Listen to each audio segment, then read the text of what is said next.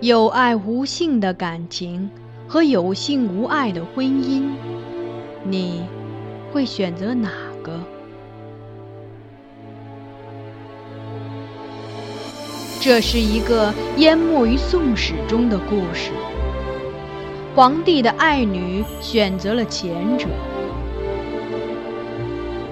她贵为公主，不更父母之言，谓之失德之名。纵自兄义，无所畏惮，数为君父之命，凌灭夫家。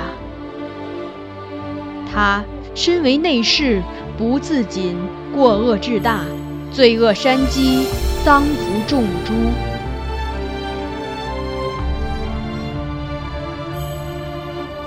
香雾，桃源路，万里苍苍，烟水暮。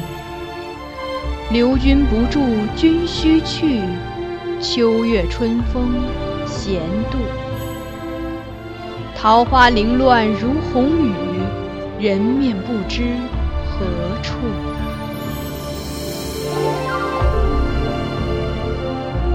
欢迎收听米兰 Lady 作品《孤城闭》，由菊与纸播讲。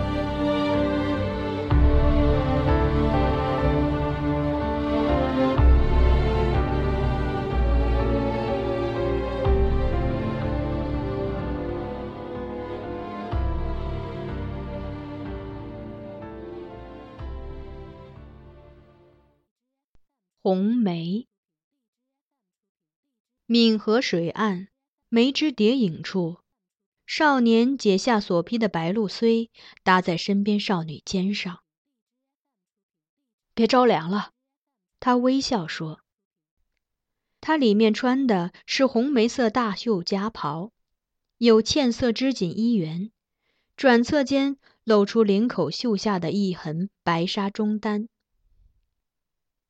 原是艳丽的色调，但她容颜光洁明亮，仪态爽朗轻举，宛如怀孕日月之光，与这艳色交相辉映，倒令人全不觉此中有脂粉气。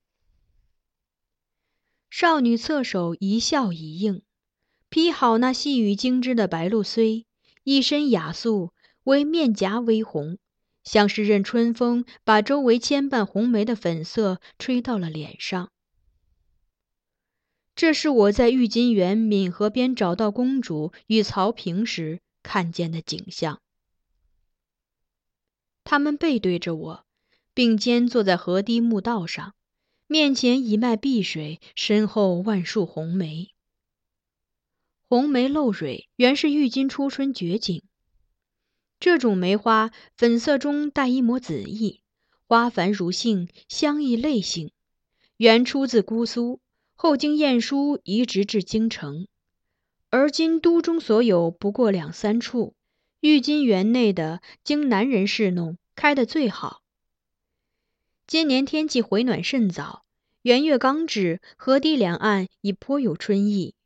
云锁嫩黄烟柳，风拂红地雪梅，加上这一对粉妆玉砌的小儿女置身其间，此景更好似一幅精心描绘的丹青画卷。先前的焦虑和一丝莫名的恼怒于此刻悄然淡去。我止步，默然立于他们身后不远处的树荫下，并没有开言打扰他们。他们专注于愉快的交流，对我的到来浑然未觉。曹平大概也是自宴席间溜出来的，携了一盘食物，此时搁于身畔。他选了一块烧制而成的带骨之肉，递给公主。公主尝尝这个，这是契丹的皮梨肉，京中很少见。公主没有立即接，先低手闻了闻，然后说：“有一点膻味儿。”这皮梨是养乳饲养长大的。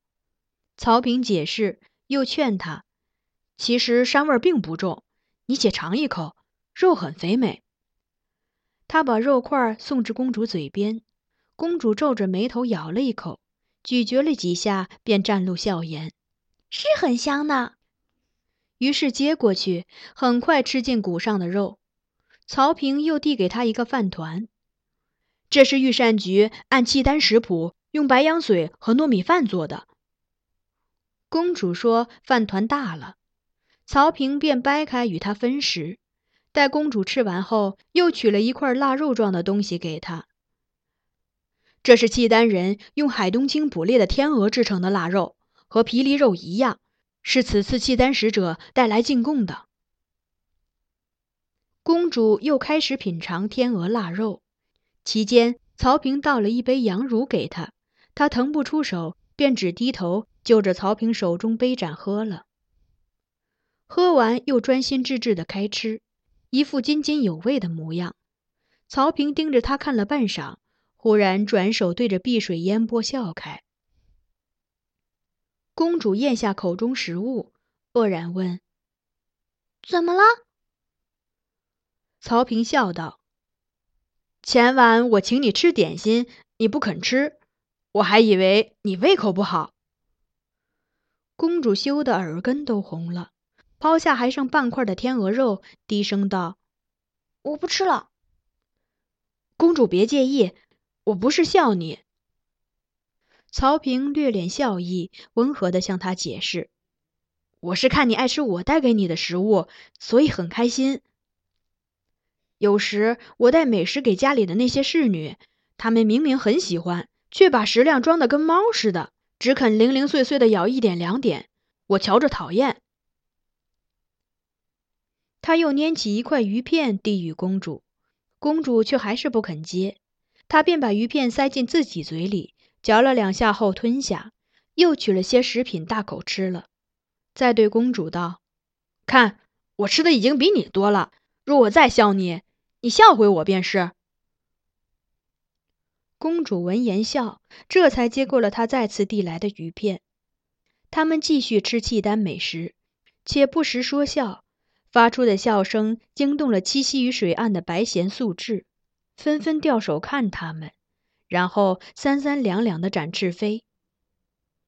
这情景令他们觉得有趣，更是欢声笑语不断。我牵了牵唇角，亦想随他们笑，但终究未能笑起来。眼前所见明明是满园春景。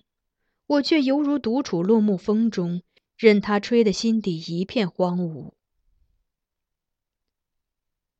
最后，我还是没有上前惊动公主，而是默默退至梅林前的小径上，见有人来，便上去与其闲谈，并把他们引开，以使他们不致发现河堤边坐着的人是曹平与公主。约摸过了一个时辰，他们才起身离开。我回避至隐蔽处，目送他们分头归去，然后再缓缓走回公主所在的楼阁。怀吉，你去哪里了？公主一见我即问，怯怯的语气中有关切，也有点忐忑的意味，像是怕我询问或责备。大概是张成照跟他说过什么。如今，他仿佛把我当成了监视他的家人。这念头让我品出一丝苦涩，但我努力未让其形之于色。臣去园中寻公主，但一直没找到。走得累了，便在梨花园中的亭子中小憩，不觉睡着，适才醒转，想到公主应该已归，便立即回来了。我对他说了一个无恶意的谎言。啊！公主松了口气，随即吞吞吐吐地说：“我去看大象了，一个人。看完大象，又看天竺国的酸泥，还有犀牛和神羊。”他似乎并不习惯在我面前说谎，声音越来越小，脸也难以遏制的红了。我朝他微笑，以柔和的表情安慰他：“嗯，臣怎么没想到呢？公主本来就说过要去看大象的。”